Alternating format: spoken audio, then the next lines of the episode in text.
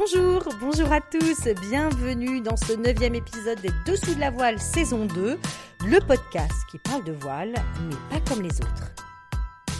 Bonjour Olivia, bonjour à tous. Vous avez peut-être été stressé pour vos examens ou ceux de vos enfants, alors détendez-vous en écoutant ce nouvel épisode. Alors pour ce neuvième épisode, nous avons le plaisir de partager avec vous une interview vraiment chouette avec Éric Bellion. Oui, Eric est un navigateur qui a un parcours atypique. Il a commencé la voile tranquillement, sans entrer en compétition.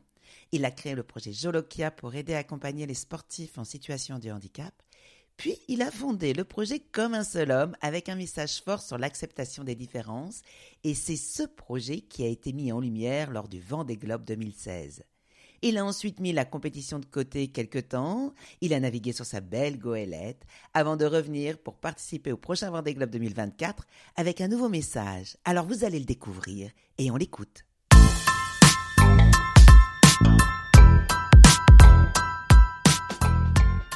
Bonjour Eric. Bonjour Anne et Olivia. Comment vas-tu? Il paraît que tu es à Marseille. Tu peux nous dire ce qu'il s'y passe? Écoute, je suis à Marseille, sur Ahoy, ma, goélette. Et euh, la goélette est amarrée depuis mercredi euh, donc au, au à l'entrée du Vieux-Port. Et euh, pendant 15 jours, nous allons embarquer à bord de la goélette 100 jeunes de milieux défavorisés de Marseille, avec la fondation CMA-CGM, l'école de la deuxième chance et Marseille, capitale de la mer. Donc je suis très très très heureux, tu vois, que cette goélette accueille ces 100 jeunes. C'est que le début parce que ça, on va, on va faire ça encore plein de fois à bord de cette goélette.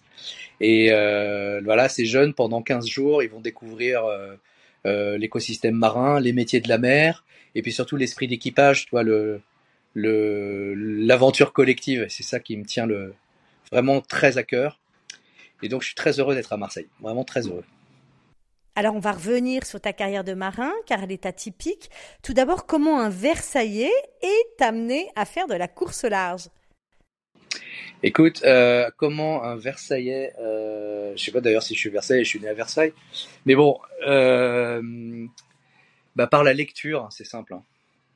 Par la lecture, euh, mais dans ma famille, mes parents faisaient pas de bateau, nous on était plutôt ambiance camping-car, tu vois, donc c'était très éloigné de la mer. Et, euh, mais euh, j'étais euh, fasciné par les aventures maritimes. Peut-être parce que dans ma famille, il y a des des dans il y a des ancêtres, tu vois, qui ont fait de la qui étaient dans la marine à, voile, dans la dans la royale. Et donc ça m'a ça m'a toujours toujours intéressé et donc j'ennuyais le le libraire de la rue de Montreuil, qui était la rue à côté de chez moi, le, le seul libraire du quartier, pour me donner tout ce qu'il avait comme livre de mer. Et le pauvre vieux, c'était avant Internet, il savait pas quoi me donner à la fin. Donc ça m'a permis de découvrir plein d'autres livres qui n'ont aucun rapport avec la mer, mais qui ont la mer dans le titre, comme euh, Capitaine Fracasse ou Le silence de la mer, parce qu'il savait plus quoi me donner le pauvre. Et, euh, et voilà, et puis écoute, à, à l'âge de l'adolescence, vers 15-16 ans, quand tu as plus du mal à, à, supporter tes parents et ta famille, ben, je suis parti naviguer sur le bateau des parents de copains. Puis j'ai découvert que ça me plaisait vraiment tel, extraordinairement. Et puis euh, pendant mes études, euh, j'ai rencontré deux gars qui avaient le même rêve un peu romantique que moi, qui était de faire le tour du monde à la voile. Et tu vois, c'est ce qui est bête avec les rencontres, ben c'est magique. Euh, quand tu as trois personnes qui se retrouvent avec le même rêve, eh ben ça devient réalité. Et puis c'est parti comme ça. Tu as fait le Vendée Globe 2016 en ne venant pas vraiment du circuit de la course au large. Tu réussis à boucler le tour du monde et en plus tu te classes neuvième, ce qui n'est pas rien. Comment t'as fait?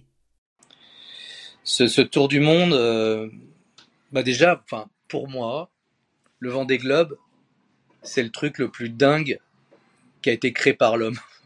tu vois? C'est le truc le plus beau, le plus dingue, le plus fou. Et euh, avant d'avoir fait le Vendée Globe, je pensais que c'était fait pour des surhommes et des surfemmes. Et je pensais qu'il y avait rien de plus beau que doubler le Cap Horn, tu vois, sur un IMOCA, dans le cadre du Vendée Globe.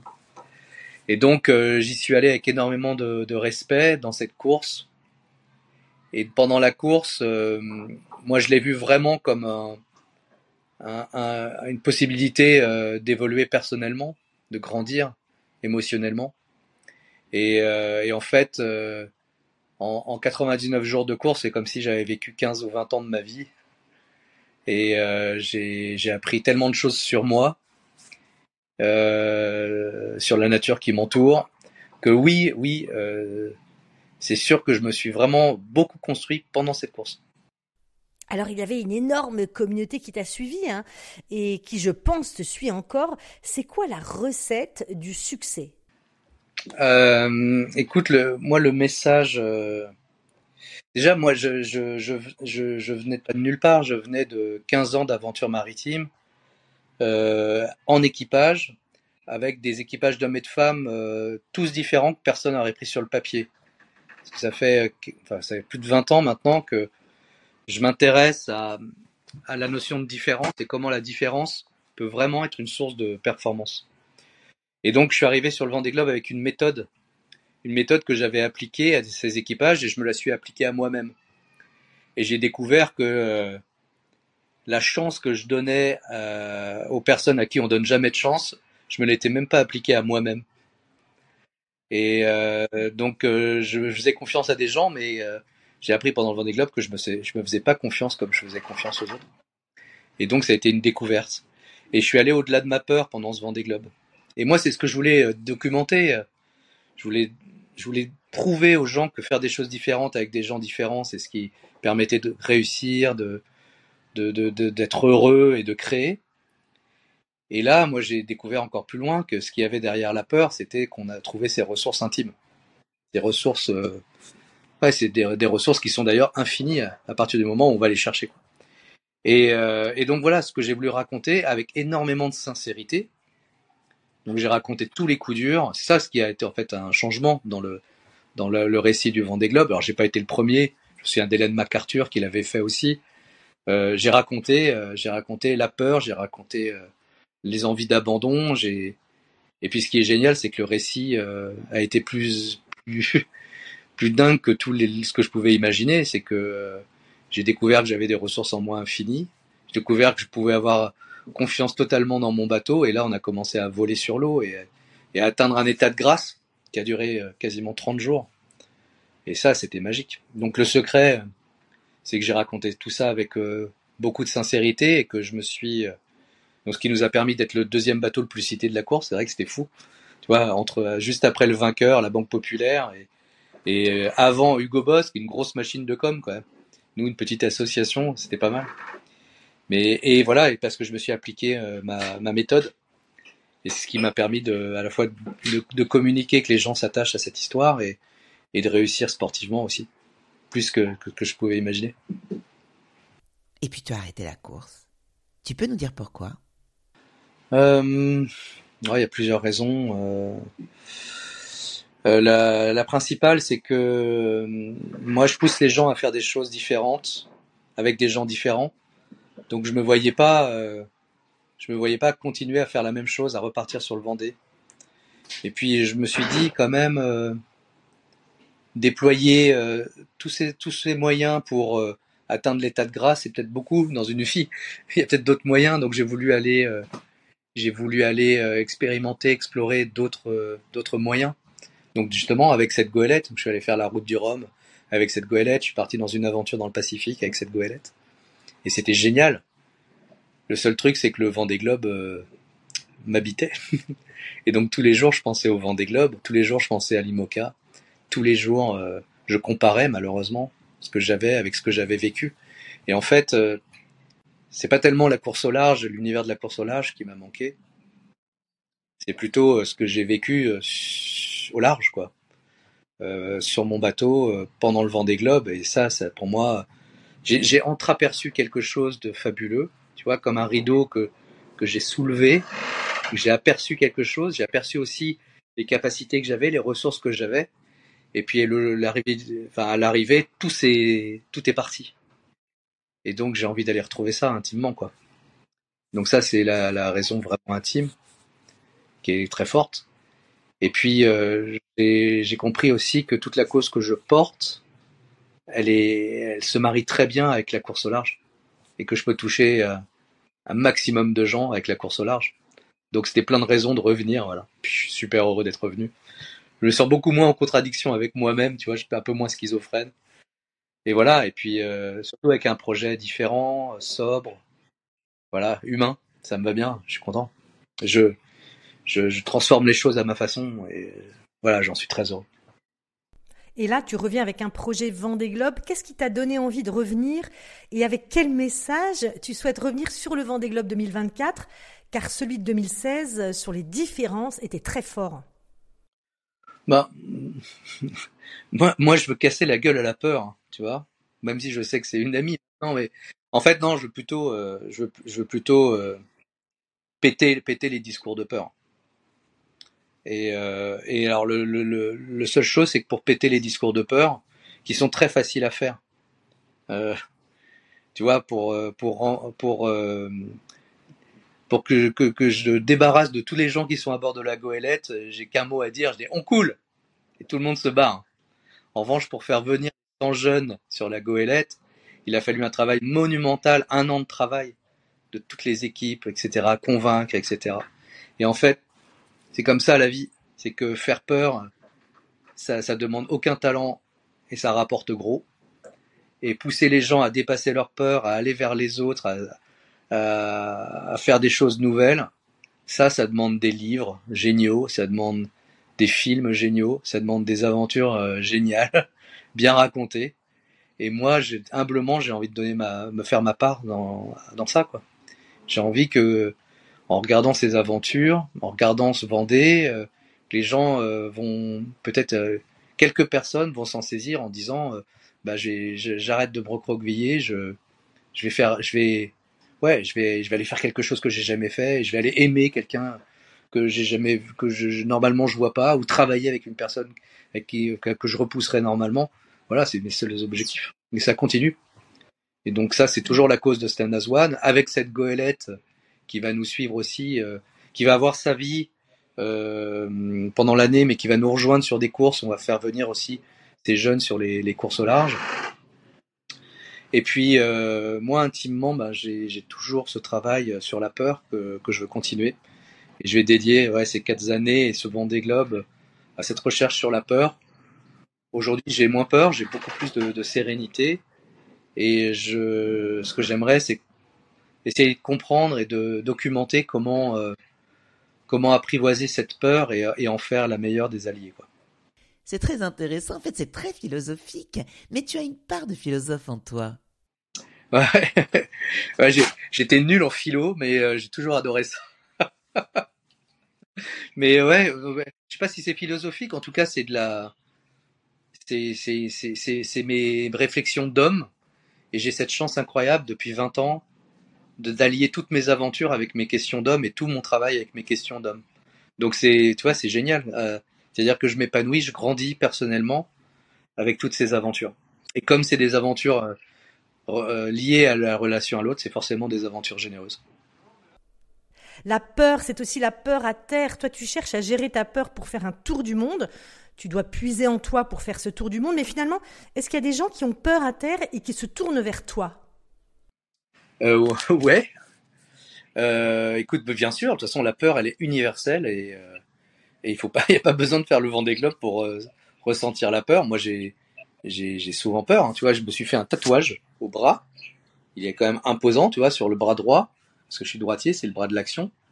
Et c'est un tatouage pour me rappeler qu'au-delà de ma peur, euh, il y a moi. C'est-à-dire que c'est dans l'inconnu que je me connais, quoi. Et euh, donc oui, tu vois, le, film que j'ai fait sur le Vendée Globe avec UGC, c'est pas un film vraiment sur le Vendée Globe, c'est un film sur le cheminement émotionnel avec la peur. Et tu vois, et j'ai fait la tournée des, des, salles en France pour présenter ce film. Et à chaque fois, les gens venaient me voir, mais en me disant, euh, je suis paysan, c'est exactement ce que je suis en train de vivre. Je suis en train de me battre contre le cancer, c'est exactement ce que je suis en train de vivre. J'ai des merdes avec mon entreprise, je suis en redressement, etc. C'est exactement ce que... Et en fait, tout le monde vit ça. Tout le monde, et, et, ce que j'ai vu, c'est que tout le monde vit les mêmes étapes. Et donc voilà, oui, et donc il y a des gens qui me contactent pour, pour travailler là-dessus. Ouais. Alors je suis un peu occupé en ce moment, mais mais euh, et tu vois, et c'est aussi tout le travail que je fais aussi dans les entreprises qui m'accompagnent. C'est, euh, c'est on, parce que la peur est partout, et elle est personnelle, et puis elle est collective, elle est dans les organisations, et, et c'est notre principal frein en fait à tout ce qu'on fait. Et quand tu te dis que en fait la peur, ça, sert à rien de se battre contre elle, et moi ce que j'ai découvert sur le Vendée, C'est que toute ma vie, je me suis battu contre elle et j'allais en mer pour me battre contre ma peur, pour devenir un homme. Et en fait, j'ai découvert que en fait, ça servait à rien. Elle est imbattable. La seule chose qu'on peut faire, c'est d'en faire une amie, se la mettre sous le bras et continuer le chemin, quoi. Et c'est ça le travail qu'il faut faire. Je suis pas le premier à le dire. Hein. En plus, tu fais un projet qui va à l'encontre de ce qu'il se fait dans la voile, puisque tu as décidé de construire un IMOCA sans foil pour le prochain Vendée Globe. Tu peux nous dire pourquoi? Ah ouais. Ouais, ouais, c'est sûr que. et après, il y a, de plus en plus de skippers qui mettent du sens euh, dans ce qu'ils font, et ça, c'est génial. Moi, je trouve ça génial comme, euh, mouvement. Euh, alors, ouais, oui, ce choix. bah, tu vois, c'est typiquement un choix qui est lié à la peur. Hein. Euh, donc avec Jean Le Cam, on, on s'est posé la question de quoi a-t-on besoin pour être performant sur le vent des globes On s'est posé la question de façon pragmatique en disant on va pas suivre une pensée unique, on va, on va juste se dire nous, Eric et Jean, de quoi on a besoin pour, pour être performant. Et donc on a vu ce qui se faisait, on a vu les classes 40, on a vu les mini, on a vu les vitesses, on a, on a comparé, on a regardé les faits, et puis on a décidé de partir parce que avec nos moyens financiers, humains, avec notre temps imparti, avec nos savoir-faire, euh, c'était pas c'était pas raisonnable de partir sur un foiler et une larme absolue pour nous, on l'a créé et c'est le bateau qu'on a mis à l'eau. Pour nous, c'est l'arme absolue pour nous. Et donc euh, aujourd'hui, il y a 14 bateaux neufs. Il y a 12 bateaux neufs qui partent à droite sur le vol, le foil, et nous deux, on est tout seuls.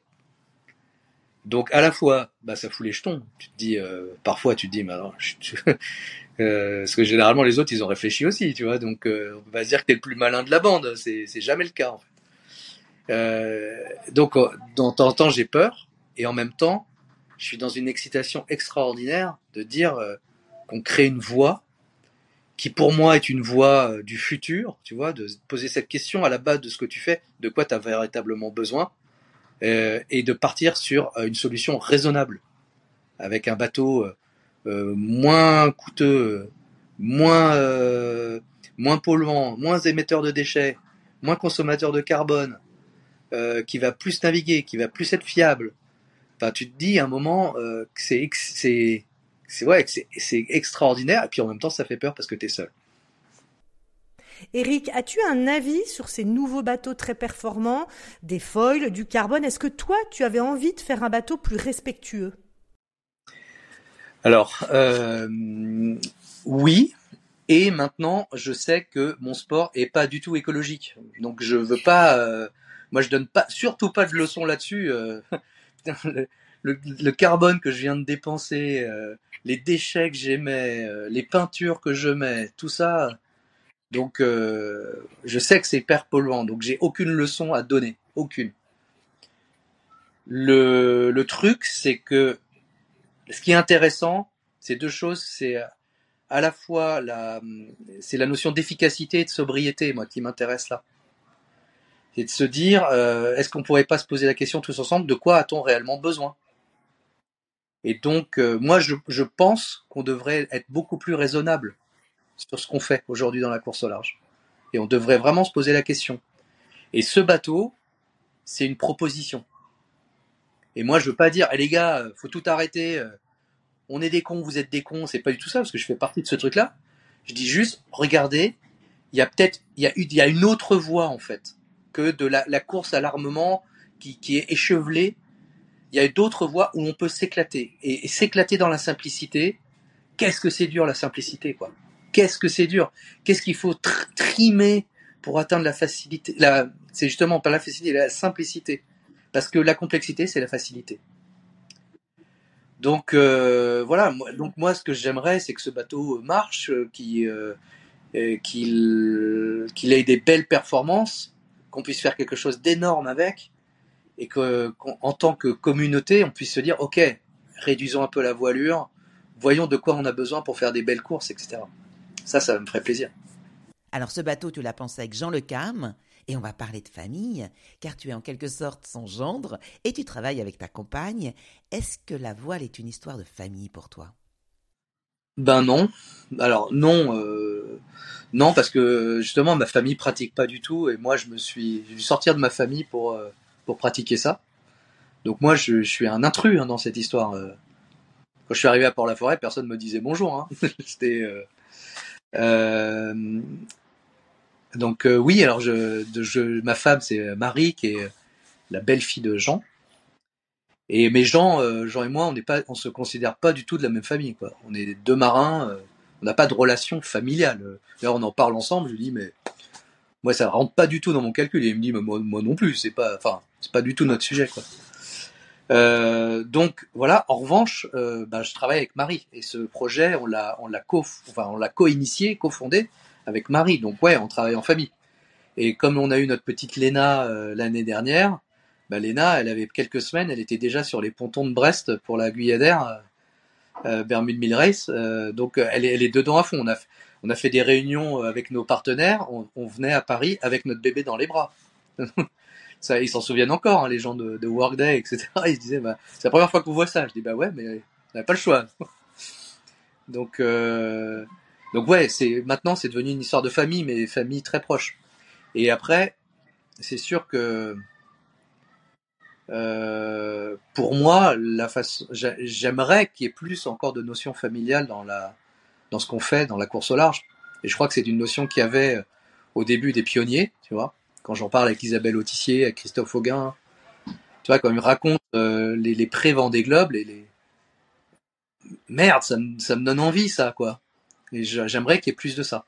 Et je trouve que l'IMOCA est en train de, se, de, se, renouveler avec des gens très attachants et euh, c'est en train de... ouais, il y a une atmosphère beaucoup plus sympa qu'avant, je trouve. Quand on regarde ton film, Eric, on sent que tu cherches à partager autre chose que uniquement le sport, la compétition. Il y a toujours du sens dans ce que tu fais. Est-ce que tu es finalement toujours souriant, enjoué Entre nous, est-ce que parfois tu pètes un boulon? Bah, euh, je suis un être humain, quoi. Donc, de temps en temps, ouais, je, péter des boulons, c'est d'ailleurs c'est assez. Ouais. Bah oui, ça m'arrive. Après, je suis quelqu'un d'assez raisonnable, euh, qui euh, qui qui, je crois, doué un peu, un petit peu d'empathie. Donc, euh, j'essaie toujours de comprendre, de comprendre, euh, de comprendre pourquoi je comprends pas, tu vois. Donc, euh, je, je, parle. Mais après, attendez, je suis, je suis, ouais, je souris parce que, hmm, parce que déjà, je fais quelque chose de, on est, on est des, pardon, mais des putains de privilégiés. On fait un truc que très très peu de gens font. On est des, une poussière, euh, une poussière sur le monde qui fait un truc, un sport de privilégié, avec des moyens de privilégiés. Donc il y a un moment, si tu souris pas, tu fais la gueule et tu vas au bagne, euh, tu dois changer de métier, quoi. Donc moi, je suis heureux, je suis sur des bateaux. Bien sûr, il y a des galères, vous pouvez pas imaginer, des nuits blanches, euh, des moments où je me dis mais qu'est-ce que je fous là? Parce que c'est des projets hyper difficiles à monter et dans lesquels il faut tout mettre parce que si tu si tu crois pas à 200%, tu peux pas attendre que les gens, les gens te, te fassent confiance. Donc voilà, c'est très intense. Mais voilà, il faut être heureux, quoi. Il faut être heureux et il faut, faut, faut partager du bonheur parce que sinon on est des cons. Et ton péché mignon, c'est quoi? Euh, Le péché mignon. Euh... En fait, mon péché mignon, c'est marrant, mais c'est la solitude. C'est que j'ai appris euh, que pour que je sois bien avec les gens, il faut que je les fuis. Donc euh, j'essaie d'avoir un bon équilibre là-dedans. C'est toujours un peu difficile, mais je crois que moi, mon péché mignon, c'est la solitude. Je, croise énormément de gens, je fais beaucoup de choses avec plein de gens, mais j'ai besoin de me retrouver euh, seul. Donc t'imagines que le vent des globes, c'est des cadeaux, mais extraordinaires pour moi. Alors, toute dernière question, Eric. Qu'est-ce qui te donne le sourire tous les matins en te levant? Euh, j'ai déjà, j'ai pas le sourire tous les matins. Il y a des matins où je me lève en disant ouais merde, euh, parce que j'ai plein de soucis, tu vois, parce que comme je fais des choses que j'ai jamais fait, j'ai plein d'emmerdes. Mais euh, la seule chose, c'est que j'ai compris que j'arrive toujours plus de solutions que d'emmerdes dans la vie. Mais bon, au moment où j'ai les emmerdes, j'ai les emmerdes. Et souvent le matin, j'ai des emmerdes. Mais qu'est-ce qui me donne le sourire? Bah c'est euh, c'est la vie incroyable qu'on a, c'est ma fille, ma femme, les, trucs de tout le monde en fait. Euh, euh, et puis euh, ouais, puis la vie est belle. Hein. La vie est belle.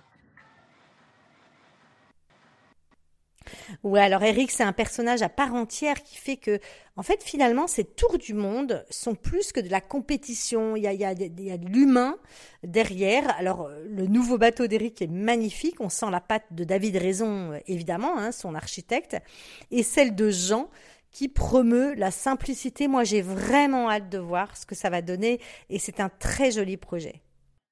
J'ai envie de dire qu'Eric est quelqu'un qui a du bon sens, qu'il est authentique. Les valeurs qu'il porte sont sur la société, la relation à l'autre. Et d'ailleurs, là, quand on l'écoute parler de la peur, on se sent tous concernés. En tout cas, moi, ça fait écho en moi. C'est chouette de voir qu'il y a des projets avec du sens.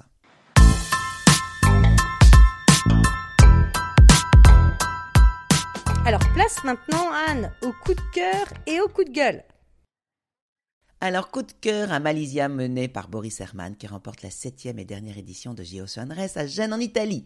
Ils ont franchi la ligne mardi 27 juin devant Biotherme de Paul Meillat et Team Holcim PRB skippé par Benjamin Schwartz. Au classement général, eh ben, ça a été compliqué parce que le jury a dû se réunir suite à l'incident survenu au départ de la septième étape à La Haye pour rappel, le bateau Guyot Environnement Team Europe a percuté violemment Eleven Hours Racing Team, qui était le leader de la course, sur un refus de tribord.